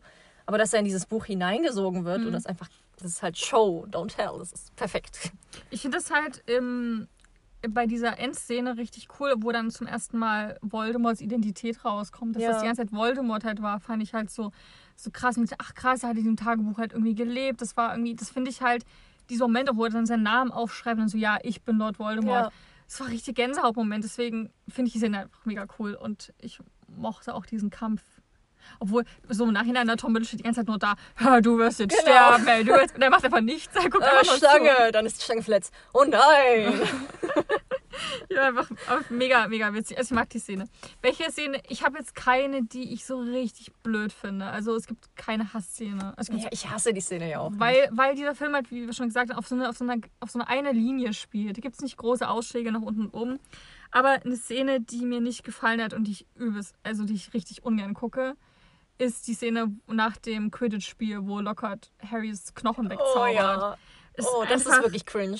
es ist so unangenehm jedes Mal. Und dann ähm, steht auch er hat keine Schmerzen mehr. ja und dann steht halt auch im Buch so dieses ähm, unter seinem Umhang lugte etwas hervor, das aussah wie ein dicker fleischfarbener Gummihandschuh. das ist richtig eklig. Also wie das Kinder nicht verstören kann. Oh, ich das Dicker fleischfarbener Gummihandschuh. Ich finde das auch, also im Film noch schlimmer, wo der es so umbiegt. ja, oh Och, Gott. widerlich. Und dann wabbelt das so rum. Ja, und deswegen die Szene, auf die könnte ich verzichten. Ich habe auch überlegt zwischen dieser Szene mit dem ähm, Frissschnecken Malfoy, wo, wo, wo Ron doch dann die Schnecken auskotzt. Ja. Aber die ist nicht so eklig wie dieses mit dem Knochen. ich so im Nachhinein, hat, wie du schon gesagt hast, es sind sehr viele eklige und furchteinflößende Dinge Genau, ja. im Buch. Eklige Spinnen und Schnecken und Knochen Mit weg. Schlammblütern kommt da ja auch erst vor. Ja. Auch es wird mit Blut an die Wand geschrieben. Der Eingang ist in einer Toilette. Ja. Ja, aber ansonsten, die Szene mochte ich halt nicht so. Aber ansonsten fand ich. Ich finde auch die Aragog-Szene, weil die halt so. Die ist sehr furchteinflößend. Die ist aber richtig cool gemacht. Sehr stimmungsvoll auch. Mhm. Ich finde generell in dem Band, also es ist auf jeden Fall stimmungsvoll. Man merkt, sobald das losgeht mit den Versteinerungen, wo es dann auch anfängt mit, dass die, dass die Lehrkräfte die nur noch begleiten dürfen, dass die nicht mehr abends raus dürfen, solche Dinge. Da kommt die Stimmung total rüber und so diese Angst, die da umgeht. Ja, finde ich gut. Ja, finde ich auch gut. Und, fällt mir auch gerade noch ein, man sieht ja den Slytherin-Gemeinschaftsraum in dem Band. Ja. wo die sich in Crab und Goyle verwandeln und dann mit Malfoy da runtergehen. Fand ich mal total interessant zu sehen, wie, also wo das ist, weil das ja auch im Kerker ist, Ja. unter dem See, wie das beschrieben wurde, wie es da aussieht und halt ganz anders so im Gegensatz zum Gryffindor-Gemeinschaftsraum. Mhm. Da habe ich mich auch gefragt, wie sieht es denn bei Ravenclaw aus und wie ist es bei Hufflepuff? Ich will da jetzt auch rein. Dafür war ich halt dem. Es gibt doch dieses ähm, Handyspiel Hogwarts Ja. Mystery. Das fand ich halt so cool, weil du halt zum ersten Mal den Ravenclaw und Hufflepuff-Raum siehst, was du halt vorher nie gemacht hast. Mhm. Ich finde halt, Gryffindor sieht halt aus, wie du es halt kennst und Slytherin halt auch. Aber trotzdem ist halt, ich glaube, die kennst du ja auch, oder von, von den Spielen Ja, so ungefähr, wie es aussah. Ich finde Ravenclaw sieht mega cool aus mit diesem großen Teleskop.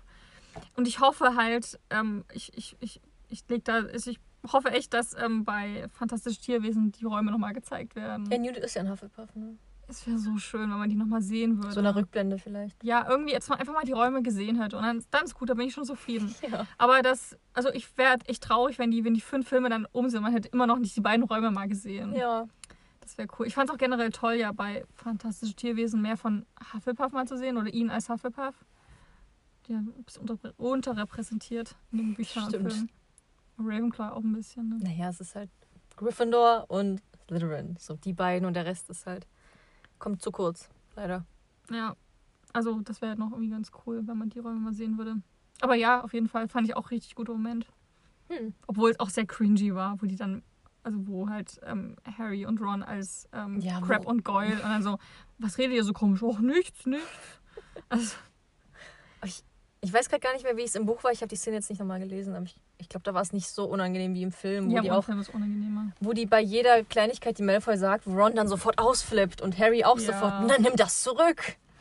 Das ist, äh, reißt euch doch mal zusammen. Ich finde es generell komisch, kann man ja auch mal an der Stelle sagen, warum sich die, die Stimmen nicht verändern. Ja, Das finde ich das macht keinen Also, Sinn. es hat mich echt gestört. Auch, also, Vielleicht, weil es ein Kinderfilm ist und die Kinder das sonst nicht checken. Dass das Ja, aber man, man sieht ist. doch, die verwandeln sich. Ja, aber also ich finde es halt auch im, im siebten richtig unangenehm, wo dann, äh, wo die doch ins Zaubereiministerium wieder einbrechen oder Und immer noch die Stimme haben. Ja. und, und die Stimme haben. Das fand ich einfach komisch. das ist ja auch unpraktisch so für den Zauber. Es verrät die Leute doch sofort, wenn die anders klingen. Das ist ja auch nicht so. Die nehmen ja die Stimme ja, an. im die Buch wird das nie auch gesagt. anders. Ja. Deswegen finde ich das richtig blöd gemacht. Aber wahrscheinlich, weil sie es im zweiten halt so gemacht haben, mussten sie es dann für die anderen Teile halt auch so machen. Mhm. Ja. Naja. Wollen wir mal weitermachen zum Lieblingszitat? Ich habe eins von Lockhart. Okay. weil ich das so witzig fand. Ähm, vielleicht darf ich mal reinblättern, weil ich habe mir nur einen kleinen Teil rausgeschrieben, weil ich dachte, das reicht schon. ASMR. Ich hoffe, deine Buchseiten sind bei mir. Bei, also, Naja, Taschenbuch ist ja ein bisschen anders. okay, nein. Naja. Und zwar ist das eine Szene in der, in der großen Halle, in der Colin auf Harry zukommt und so sagt, oh Harry, darf ich ein Autogramm haben? Hm? Und der himmelt ihn ja total an. Und dann kommt Malfoy und kriegt das mit. Beziehungsweise, ich glaube, er sagt gar nicht Autogramm, aber er himmelt ihn an. Und Draco kommt an und sagt, na, Potter verteilst wieder Autogrammkarten. Und dann kommt Lockhart und sagt, wer verteilt die Autogrammkarten? Ach, dumme Frage. Wieder mal unser Harry. Und dann folgt so ein Dialog darüber, dass, oh Harry, ich verstehe das schon, du willst den Ruhm haben, aber ganz im Ernst, findest du das nicht ein wenig übertrieben jetzt in deinem Alter? Komm erst mal so weit, wie ich bin und dann kannst du Autogramme verteilen. Oh, ich, als stellvertretend für all die Szenen, wo er ihm schlaue Ratschläge gibt, wie man zu sein hat als Hier. Berühmtheit. Ähm, genau, genau, ja, Colin will ein Foto haben. Autogrammkarten. Ach nee, das ist Malfoy. Genau, und dann kommt Lockhart an. Und. Genau. Um was geht's denn, Herrschaften? Wer verteilt hier Autogrammkarten?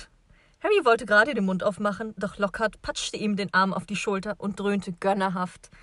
Dumme Frage. Wieder mal unser Harry. Harry, wie mit einem Schraubstock an Lockhart gepresst, sah Malfoy mit spöttischem Blick in der Menge verschwinden. Genau, und dann machen die ein Foto zusammen. Und dann kommt, hier, kommt heraus, unter uns gesagt, Harry, sagte Lockhart väterlich, als sie das Gebäude durch eine Seitentür betraten. Ich habe Ihnen da mit dem jungen Creevy ein wenig geholfen. Weil er mich auch fotografiert hat, werden Ihre Schulkameraden nicht denken, dass Sie sich zu sehr ins Rampenlicht drücken. Unter den neugierigen Blicken der anderen Schüler schleifte er ihn durch einen Gang und eine Treppe empor. Ich wollte Ihnen nur sagen, dass es zu diesem Zeitpunkt Ihrer Laufbahn nicht klug ist, Autogrammkarten zu verteilen. Wirkt doch leicht übertrieben, um ehrlich zu sein. Irgendwann mag durchaus die Zeit kommen, da Sie immer einen Stapel griffbereit haben sollten, wie ich. Aber, er gab ein leises Gackern von sich, ich glaube nicht, dass Sie schon so weit sind. Unangenehm. Ich finde das so witzig. Der arme Harry, wie Harry sich da auch immer durchquält und sich nur so denkt, lassen Sie mich. Ich glaube, auf dem Foto, was er sich ansieht, ist es ja auch so, dass Lockhart in die Kamera grinst und Harrys Foto-Ich versucht nur, sich rauszuzerren aus dem Bilderrahmen. Ach, ich liebe es. Ja. Ich habe eine ganz berühmte Szene, glaube ich. Ähm, ganz, ganz zum Schluss, glaube ich, so fünf, fünf Seiten vor das Buch endet. Dobby hat eine gute Socke, sagte Dobby ungläubig. Der Meister hat sie geworfen und Dobby hat sie aufgefangen und Dobby, Dobby ist frei. Oh, super schöne Szene. Das ist so, oh, das haben wir ja schon vor uns erzählt. Das ist voll emotional auch gewesen. Das ist auch eine emotionale Szene. Ist es auch. Die Ankunft im, im Fuchsbau und dann hinten, wo Dobby dann so, auch wie, er- wie er so, weißt du, so dieser arme Wicht, der sich ja die ganze Zeit immer selber schlägt und Oh. mit diesen komischen, Der verdreckten bis misshandelt wird, wieder den rumkickt und so. Genau, und dann so die Freiheit und so richtig, so richtig glänzende Augen hat und einfach so richtig dankbar Ja. ist und dann endlich loskommt von der Familie Malfoy. Andererseits muss, muss Malfoy jedes Mal spezifizieren, wenn er ihm zum Beispiel Wäsche zum Waschen gibt. So, hier, nimm, aber die sind nicht für dich, die Kleider. Du bist nicht frei, du sollst sie nur sauber machen. Weil ihm das ja nur so zuwirft, oder? Mhm. Es ist, also Na, ich meine, er gibt dieses, ihm ja das Buch. ja, er wirft ihr die Socke zu, oder? Ach nee, genau hier. Miss Miss Malfoy riss die Socke vom Tagebuch, Genau, er warf sie vor fort. und sah zornig von den zerstörten Und Dobby fängt sie auf und ist direkt, oh, ihr habt sie mir geschenkt, ich bin jetzt frei. Das ist halt so ein bisschen sehr zurecht ge gebogen, damit er halt frei sein Ja, kann. es ist trotzdem großartig. Ja, genau. Ja. Aber es ist toll, dass er frei ist. Ja, und gerade dieses ähm, Dobby, Dobby is free, das ist ja so Das ist so ikonisch. Zitat, ja. Ich habe ein, ein Shirt, auf dem das draufsteht. Ach, ja. Gut, dann reden wir vielleicht noch mal ein bisschen über den Film. genau. Das haben wir jetzt zwischendrin immer wieder mit eingestreut. Ja, ich es ist auch schwer, die so zu trennen. sagen. Ja. Ich finde den Film sehr gut. Hat fast eins zu eins das Buch wiedergegeben. Wie gesagt, die Szene mit der Todestagsfeier fehlt. ja, aber ich finde, also das war jetzt auch nicht so wichtig. Und so ein paar Lockout-Momente fehlen. Das mit Filch ist übrigens auch eine, äh, eine Deleted Scene, also auf, der, auf dem Bonus-Dings mal drauf. Genau. Das haben sie dann am Ende rausgeschnitten. Und genauso gibt es auch eine Szene, wo Fred und George halt auch Harry verteidigen. Ich auch Mhm. schade, dass die die rausgeschnitten haben. Ja. Ja, Ja, ansonsten, genau, was du schon auch gemeint hast, so der Endkampf, den fand ich, also ich, hab, ich war ja deutlich älter, als ich es geguckt habe. Aber wenn ich überlege, dass das halt Kinder gucken, ab wann ist der Film sechs, ne? Ist der zweite auch noch ab sechs? Hm, Ist also, weißt du, mit dieser Schlange und dieser krasse Und der Kampf. Spinne auch. Also, Das fand, ich, das fand ich sehr brutal und sehr angsteinflößend. Auch generell, wo diese Schlange, die ist ja riesig groß und dann auch hinter Harry so sich her, hinterher schlängelt. mhm. Richtig, die sieht ja auch, Schlimm. aber so designtechnisch, die sieht voll gut aus. Mit den Ja. Zähnen und den Augen. Also super furchteinflößend. Ja. Das gleiche gilt für Aragog, der sieht auch richtig gut aus. Und deswegen ja auch, dass das halt ab sechs ist, fand ich halt, wo ich dachte, okay. Okay, warum nicht? Ja, aber gut gemacht. Ja, ansonsten, ich kann zum Film gar nicht so viel sagen. Ich Ist der zweite alle- Film auch dein, dein unliebster Film? Ja, mag den vierten auch nicht so sehr. Wie kannst du nur? Ich, ich hm, weiß nicht, beim vierten hm, Ja, können wir dann, wenn wir über das Buch halt reden. genau. Aber es ist, wie gesagt, es ist ja nie, dass ich den doof finde oder schlecht finde. Es ist einfach ja, nur ne, nicht wir finden anderen den zweiten auch nicht stärker. Doof. Ich, finde, Genau. ich finde den dritten Film auch richtig stark. Den letzten liebe ich auch extrem. Also 7, 7 2. Ist so gut. Mhm. Ja, ich auch. Sprengen, Mrs. McGonagall. Ja, sprengen. Boom, bam. wow. Diese mega gute Szene. Oder mit dem, das wollte ich schon immer mal machen, mit dem Ja. Priori. Nee, wie hieß die? Mhm. Lokomotor. Lokomotor Mortis. Hm, Irgendwie sowas. Wo, sie die, wo, wo McGonagall die Statuen zum Leben erweckt. Das ist schon süß. Und das davor, wo sie, wer war denn das? Ähm, wie hieß er? Wer ist was jetzt? Der Charakter, der alles. Äh, Seamus, wo sie Seamus in Auftrag so. gibt, die große Brücke zu sprengen. Voll gut. Ich finde, der Film, der letzte, hatte so alles so von wegen, man hat, ich musste super lachen, ich habe geweint, ich war vor Spannung in den, in den Sitz gedrückt, ich Ja. habe so richtig mitgefühlt, war alles. Also jede, jede Emotion hat Ja. dieser Film abgegriffen. Mochte ich sehr. Ja, beim zweiten. Ich glaube, ich habe sogar als Kind die Also ja, Szene bei Aragog vorgespult. Hm. Also wahrscheinlich auch jetzt so im Vergleich zu allen anderen Filmen würde ich auch sagen, der zweite Film, den kann ich gut überspringen, das ist okay. Ja. Aber ich bin jedes Mal wieder überrascht, wenn ich den gucke, dass, dass ich ihn. Ich habe ihn immer, irgendwie immer schlechter in Erinnerung, als wenn ich ihn dann gucke. Echt? Hm? Also ich finde ihn dann, wenn ich den gucke, nicht mal so schlimm. Hm. Das heißt nicht so schlimm, aber halt, Besser als gedacht. ja. Ja. Ich bin immer wieder, ach cool. Wahrscheinlich, weil es immer Harry Potter ist. Ist, ist halt immer gut. Hast du noch was zum Film zu sagen? Ich überlege gerade, also ich finde halt, Lockhart richtig gut gespielt. Ich find, also das mit dem Set habe ich eh schon gesagt. Ich finde auch Dobby eigentlich ziemlich gut gemacht. Ja. Und davon abgesehen, Ich finde die Musik auch nicht so gut. das stimmt. Der zweite hat nicht so. Nicht so prägnante Musik. Mm. Ich habe ja so ein, so ein Notenheft mit allen Klaviernoten und auch mal ein Video gesehen über Lockharts Titelmusik. Das ist eigentlich Harrys Musik, nur nochmal.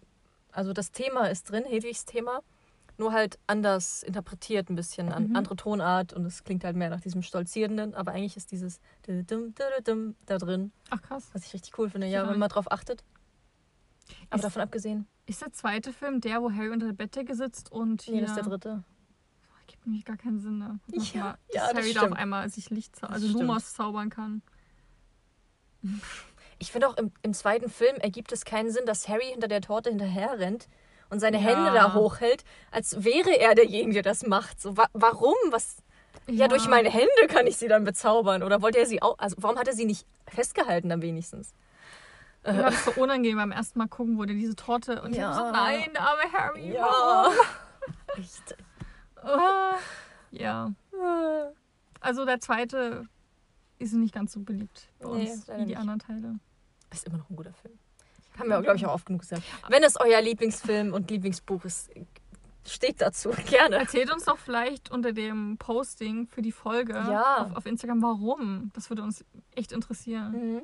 Also jetzt ohne Rechtfertigung, Rechtfertigung oder Ja, einfach, was nur, ihr an dem Film liebt. Mhm. Vielleicht, vielleicht ist er genau mit Lockhart und dass er ein bisschen gruseliger ist mit den Spinnen und Schlangen. Vielleicht ist das ja gerade das, was, was ihr so liebt. Mhm. Oder was ganz anderes, was wir gar nicht so wahrgenommen haben. Kann ja auch sein. Es ist ja auch immer wieder so, wir haben ja, wann haben wir Harry Potter im Kino geguckt? Vor zwei Jahren? Vor anderthalb Jahren? Ja, da liefen ja jeder Film so alle zwei Wochen beim Kino. Na, kurz bevor der glaub, Fantastische. Tierwesen Mhm. Teil 2 rauskam. Und da sind uns ja immer noch neue Sachen aufgefallen im Film. Und wir waren die, ach, guck mal da, und das sieht man ja gar nicht, das haben wir noch nie bemerkt vorher.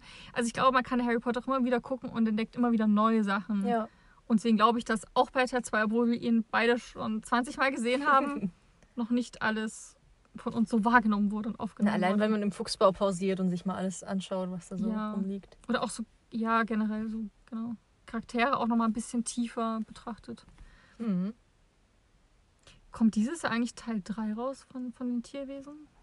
Laut Plan schon. Aber Hm. ich glaube, da wurde noch nichts zu gesagt, was verschoben wird. Aber es werden ja sehr viele Filmstarts nach hinten verlegt wegen, wegen der Krise. Es gibt ja bestimmt schon Teaser, wir haben ja schon April. Und bis jetzt Weiß kam ja ich noch nichts. Weil ich würde mich voll gern wieder, wenn die das im Kino bringen, nochmal noch mal gucken. Ich fand das richtig, richtig Mal so ein cool. Marathon. Ja. Es war ja jeden Sonntag. Das war eigentlich voll schön. Wir haben uns jeden Sonntag gesehen, haben den Film geguckt. Es war halt einfach cool, die nochmal im Kino zu sehen. Ja. Der Saal war ja auch immer voll mit so Harry Potter-Fans wie uns. Nee, es war sogar nur einmal im Monat. Ich glaube, es war alle zwei Wochen. Ja, irgendwie so. Aber es, war, aber, es, ja aber, ewig es, aber es war richtig ein guter, ein guter Rhythmus. Oder war es da nicht am Ende sogar jede Woche kurz, dass das nach Film 7.2? es war so gemacht, dass eine Woche nachdem der letzte dort gezeigt wurde, startete dann Fantastische Tierwesen. Genau. Und ich glaube, dass dann die letzten drei oder so wurden dann sogar im Wochentakt Das gezeigt. weiß ich gar nicht mehr. Ich fand es auf jeden Fall cool, so mit Popcorn und im Ja. Kinosaal mit anderen den Film nochmal zu gucken. Auch mal so groß. Da fällt nämlich einem viel mehr auf, als wenn man ihn so klein Ja. guckt. Also viel mehr, was im Hintergrund passiert, das kriegt man ja gar nicht mit, im, wenn man den jetzt auf einem kleinen heimischen Fernseher guckt. Außer man hat so 70 Zoll. Ist das viel für einen Fernseher? Ich kenne mich da Ich nicht habe keine. Ahnung. ich glaube schon, ja. Aber es ist ja auch so, wenn man Harry Potter Marathon veranstaltet, die ersten Filme guckt man auch sehr aufmerksam. Ich glaube, Ja. Teil 1, 2 und 3 sind auch die, die ich am, und 4 auch am allerhäufigsten gesehen habe. Aber vor Mhm. allem Teil 1 und 2. Weil man fängt logischerweise von vorne an, ist noch aufmerksam und dann nach hinten raus schläft man ja irgendwann ein. Wir haben auch den Marathon gemacht und den letzten nur noch so halb. Wir haben dann ab Teil 4 nur noch gequatscht. Ja. Und gar nicht mehr schon, geguckt. oder? Bei Teil 3 schon. Und dann gar nicht mehr geguckt. Ich mach mal, ich mach's auch immer so, dass wenn ich Harry Potter noch mal gucken will, immer mit dem letzten anfange. Weil ich Hm. den halt am wenigsten häufig gesehen habe. Und dann, Guckst du dann rückwärts runter? ja, warum nicht? Echt? Das habe ich noch nie ich kann gemacht. doch alles. Ich kenne doch alles. Ja, aber. Den letzten habe ich tatsächlich häufiger gesehen als 7.1. Hm. Also den gucke Ich ich glaube ich nicht. gern mal. Haben wir nicht auch 7-1 übersprungen dann? Weil wir durchkommen wollen. Nee, ich glaube Teil 5, Ich weil ich find- den gerade gelesen Ich finde 7-1 auch sehr schwach, wenn man jetzt alle Filme Oh, den mag vergleicht. ich aber. Das ist zum Beispiel so ein Film, den fand ich am zieht sich Anfang. sehr, diese ganzen Camping-Szenen. ich fand den nur am Anfang schwach. Und dann habe ich den, aber weil ich den mittlerweile so oft gesehen habe, immer ent entdecke immer mehr Details, die ich liebe und immer mehr Mhm. Szenen, die ich halt liebe, die ich vorher nie so. Also am Anfang war es auch immer, okay, die campen da irgendwie nur. Und wenn ich ihn jetzt gucke, passiert ja auch wahnsinnig viel. Wo ins Ministerium halt einbrechen und dann ähm, am Ende, also wo die dann hier zu, also die Geschichte mit den, mit den drei Brüdern und wo die zu den Lovegoods gehen Ist und dann bei Bellatrix ist. Nee, das ist alles im ersten. Diese Camping-Szene geht überraschenderweise echt nicht lang. Die kommt einem noch irgendwie lang vor. Dann auch Ja, dieser ja. Tanz mit Harry und, und, ja und Campen. Hermine fand ich richtig toll. Dann auch, wo die in Hogsmeade sind. Also passiert schon, schon sehr viel. Die gehen nicht nur campen. Mhm. Ja, also wie gesagt, das ist auch so ein Film, den habe ich richtig lieben gelernt mittlerweile. Stimmt, ja, es endet doch mit Dobby und wie sie da Wie Dobby stirbt. sind. Nee, in Gringotts sind. Und Dobby stirbt doch am Ende. Ja, ja. Spoiler! Wow. Wer bis hierhin gehört hat und nicht mitbekommen hat, dass wir spoilern, das tut uns für euch leid. Selber schuld. Ja. Ja, sind wir jetzt eigentlich auch am Ende angekommen, glaube ich. ja, ich hoffe, es nimmt noch auf. Das ist jedes Mal Also ich das hoffe, man, man hat ähm, das Klackern gerade nicht gehört. Und vorher nicht gehört, weil da haben wir schon mal ab und zu geguckt, ob es noch aufnimmt. Falls doch, Entschuldigung für eure Ohren. Mehr können wir dazu nicht sagen. Tja. Der Inhalt war es wert. welchem Hogwarts-Haus bist du? Das kann man vielleicht noch kurz sagen. Ich bin Gryffindor Schrägstrich Ravenclaw. Ich fühle mich beiden Häusern sehr verbunden. Na, und was sagt Pottermore? Jedes Mal was anderes. Echt? Ich habe den Test schon sehr oft gemacht und es kam immer was anderes raus, außer Slytherin. Das hatte ich noch nie, aber alle anderen Ergebnisse kommen ständig raus. Aber ich glaube, du warst doch mal Gryffindor, oder? So im Ja, den, den ich. Ich war auch schon Ravenclaw und den, den ich zuletzt gemacht habe, ich glaube, es sind eineinhalb Jahre her, da war ich dann Hufflepuff. Okay. Also, ich, ich bin sehr inkonsistent. Ich habe sehr viele Eigenschaften für Okay, alle und, Häuser. und was wäre das Haus, wenn du wählen könntest beim sprechenden Hut? Was, was, was, was würdest du murmeln? Wahrscheinlich Gryffindor. Gryffindor. Ich habe auch, ähm, also Merch von Gryffindor. Aber ich, ich glaube, wenn ich realistisch bin und der Hut entscheiden würde, würde er mich nach Ravenclaw stecken. Weil ich eigentlich ein Angst Angsthase bin. Ich finde, also wenn. Ich finde, du bist sehr Ravenclaw-mäßig. Hm. Ich finde, also Ravenclaws sind ja so solche, die sich halt immer an vorderste Front stellen und halt Na, das ist doch eher Gryffindor. auch so ein bisschen selbst. Also Gryffindors haben sich, das hat doch J.K. Rowling mal in so einem tollen Zitat irgendwie gesagt, wo sie meinte, bei der, bei der Schlacht um Hogwarts, oh, die Gryffindors und die Hufflepuffs waren die, die zahlenmäßig am, am stärksten da waren. Die Gryffindors meine sie zum einen schon auch wegen Selbstbeweihräucherung, weil sie halt nicht nur für die anderen jetzt kämpfen, aber auch vor allem so, um zu zeigen, wie, wie gut sie sind. Und die Hufflepuffs nur wegen den anderen, um, um ihr Haus zu beschützen, um ihre, also um Haus im Sinne von Heimat zu, Ja. zu, zu beschützen. Ihre Lieben. Genau. Und die anderen haben sich eher zurückgezogen.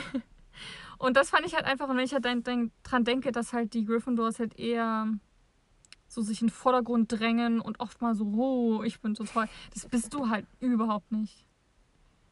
So, und das ist ja schon so ein sehr Aber starkes ich stehe schon auch gerne im. Mittelpunkt. Also vor allem so im Freundeskreis. Ja, auch nicht so. Naja, nee, ich bin jetzt nicht super selbstzentriert und so, aber Aber du sagst ja auch nie, wir machen jetzt das oder wir gehen jetzt dorthin. So. doch. Es kommt drauf an, mit wem ich zusammen bin, aber. Bei mir machst du das nie. Nee, weil du, weil du eine dominante Person bist. Aber ganz oft ist es so ähm, mit einigen Freundinnen, dass ich immer diejenige bin. Ja, dann lass doch das machen. Oder wie wär's jetzt hiermit?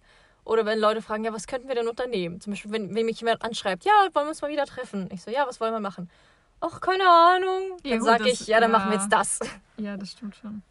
Das, äh, deswegen mache ich das ja auch im Freundeskreis, weil ich das Gefühl habe, in Gruppen kommt einfach nichts zustande. Genau. Du fragst die Leute so, und was wollen wir jetzt machen? Sagt keiner was. Und auch du sagst da halt nicht, okay, wollen wir das machen? Naja, ja, an. okay. Also, neulich zum Beispiel war, äh, als wir uns mal getroffen hatten, war ich Mhm. auch so, hey, wollen wir jetzt nicht mal puzzeln? Wollen wir jetzt nicht mal dies machen? Und so, oh nö. Aber es war ein Stimmungsding. Äh, und irgendwas anderes. Aber waren wir nicht in einer ein. Gruppe unterwegs. Nee, Aber schon, ja, eine Gruppe sind immer schon die lautesten mit. eben. Ja.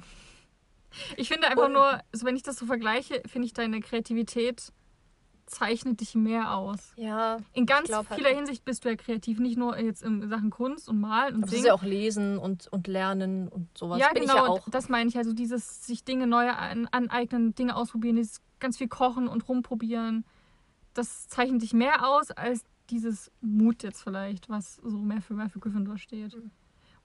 Aber das ist ja. Also ich, deswegen meine ich ja, man kann auch am Ende jedes Haus sich setzen, je nachdem, wo man sich zugehörig fühlt. Ja. Bei mir war es ja so, ich dachte auch Gryffindor, irgendwie, weil Gryffindor ist so das Ja, coole Haus von Genau, allen. es ist ja das, was man am meisten Und dann wurde ich Hufflepuff von Pottermore und war so, hm, Hufflepuff. Und dann habe ich so durchgelesen und hab so, oh, ich bin da voll der Hufflepuff. Und ich habe so richtig gefühlt dann bei der, bei der Beschreibung, wie die Personen sind. dieses Tierliebe und Liebevolle, was, oder dieses häusliche und so ein bisschen Gastgebermäßige. Die essen gerne. Und das ist einfach, das bin halt voll ich. Also Ja, aber es dieses, ist ja auch dieses treue Loyalität, die, sind, die arbeiten hart. ja, auch vor allem Tiere, das ist halt ein Riesending bei mir. Also ein, dieses Tierlieb ist ein richtig ist das so ein Charakter. Charakter-Dings Mhm. von Hufflepuff, Ja. Tierlieb? Echt? Ja. War nicht bewusst. halt dieses Kümmern um, um, andere, um andere Dinge, so dieses und halt vor allem Tiere, dass sie halt sehr gut mit Tieren können. Mhm. Ja, deswegen. Aber wie gesagt, Neville ist ja auch nicht besonders mutig, trotzdem Gryffindor. Wobei er ist schon mutig. Oh, er wird halt dann am Ende richtig krass. Wo er sich einfach ähm, Voldemort gegenüberstellt. Voll gut. Spoiler. ja, aber das ist ja Quatsch.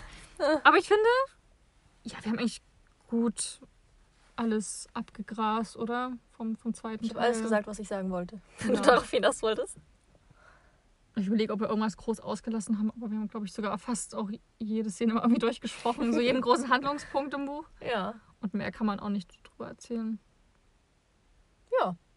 Hat Spaß gemacht.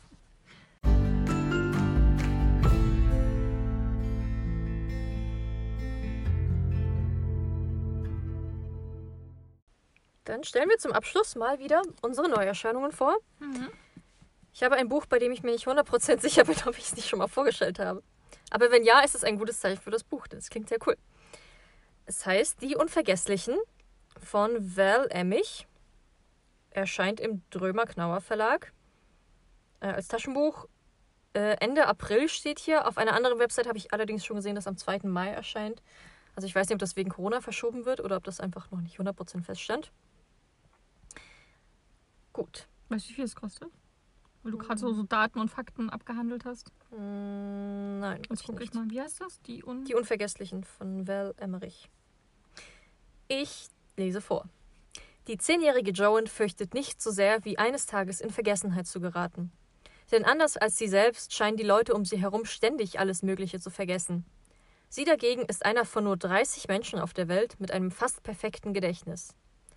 Als der Songwriter Gavin, ein Freund ihrer Eltern, Joan darum bittet, ihre Erinnerungen an seinen plötzlich verstorbenen Partner Sidney mit ihm zu teilen, wittert Joan ihre große Chance. Sie wird Gavin von Sidney erzählen. Dafür hilft er ihr, einen unvergesslichen Song zu schreiben, mit dem sie immer im Gedächtnis der Menschen bleiben wird. Zwischen Joan und Gavin erwächst eine ungewöhnliche Freundschaft. Und dann steht nochmal so ein, so ein Zitat. Wie Nick Hornby erzählt er mich ohne jeden Schmalz oder Kitsch und schildert dennoch wunderbar den Zauber unerwarteter Freundschaften. Also, die gebundene Ausgabe ist am 2.5.2017 rausgekommen. Echt? Ja. Dann ist das jetzt. Das Taschenbuch. Aber das gibt's, sagt Talia, dass es noch keinen Termin gibt. Hm. Aber es sieht auch anders aus. Also es hat, ich finde das Cover richtig schön. Sieht halt aus, als würde oben so eine Schallplatte rauskommen. Genau. Und, hier unten ist es so ein verwaschenes, impressionistisches. Und hier steht auch ein Schwarz-Weiß-Foto ist drin und 19 schwarz-weiße Zeichnungen. Achso, das ist eine neue Auflage wahrscheinlich. Erste Auflage. Na, das ist jetzt die gebundene Ausgabe. Achso. Mit den 19 Schwarz-Weiß-Fotos, äh, Zeichnungen. Hm. Genau, und das Taschenbuch soll wohl demnächst erscheinen, aber da gibt es noch keinen Termin. Naja, dann habe ich euch jetzt das Taschenbuch vorgestellt. Wenn es das schon gibt. Ach, vielleicht lese ich das. Ich finde, das klingt halt sehr süß. Hm. Weil es viel um, um Freundschaft, um Trauer geht. Anscheinend auch, weil es ist ja ein Songwriter mit einem verstorbenen Partner, also Homosexualität. Und Verlust, weil verstorben. Und dann auch der ganze Aspekt mit, dass, dass sie diese Begabung hat, irgendwie nichts vergessen zu können. Hm. Finde ich sehr interessant. Weil gerade auch, also wir Menschen, wir tendieren ja auch dazu, das Negative zu vergessen in der Vergangenheit und deswegen die guten alten Zeiten so zurückzublicken. Und Ja. unser Hirn filtert ja auch super viel Unwichtiges heraus. Ja, keine Ahnung. Klingt für mich cool. Ich habe von dem Autoren, der, dessen Namen ich vor uns falsch genannt habe, Andreas Gruber, nicht Alexander. Ich glaube, ich habe es Alexander gesagt, oder? Statt Andreas Gruber. Ich habe keine Ahnung. Ich vergesse. Ich brauche Ähm, diese Gabe. also ein sehr guter Autor, schreibt so ganz viel im Thriller-Bereich. Und ähm, jetzt kommt dann das erste Mal, glaube ich, ein Horrorbuch von ihm raus. Und zwar der Judas-Schrein. Ist mir wegen dem krassen Cover aufgefallen. Guck dir das mal an. So ein Tentakelmonster. Hm. Also sieht man halt quasi so ein, alles halt sehr neblig und sehr dunkel und so ein Haus und dahinter sind so ganz viele Tentakel. Sieht mega weird aus. Ja. Der Judas-Schrein heißt das. Und ich finde es auch super passend. Das Buch ist ja wie gesagt im Horrorgenre zu Hause und es erscheint im Lucifer Verlag. Perfekt.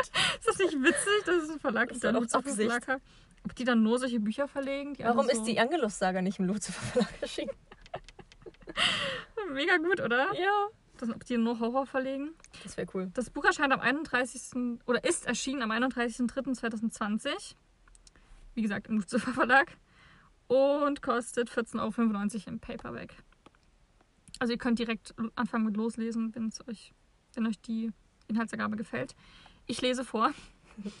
Der österreichische, also hier ist erstmal noch ein paar Zitate. Der österreichische Schriftsteller Andreas Gruber, der vor allem für seine Kriminalromane rund um den kauzigen Ermittler Martin S. Snyder bekannt ist, verbindet in der Judas-Schrein sein bewährtes Gespür für packende Kriminalgeschichten mit seiner Begeisterung für Horror und Grusel in der Tradition von H.P. Lovecraft. Nichts ist, wie es scheint, bis Andreas Gruber alle Puzzleteile im finsteren Finale zu einer perfekten Weltuntergangsstimmung zusammenfügt. Von Karl Mayer. In dem abgeschiedenen Dorf Grein am Gebirge, eingeschlossen zwischen den Bergen und einem Fluss, wird, ein, wird eine verstümmelte Mädchenleiche entdeckt, der mehrere Rückenwirbel fehlen.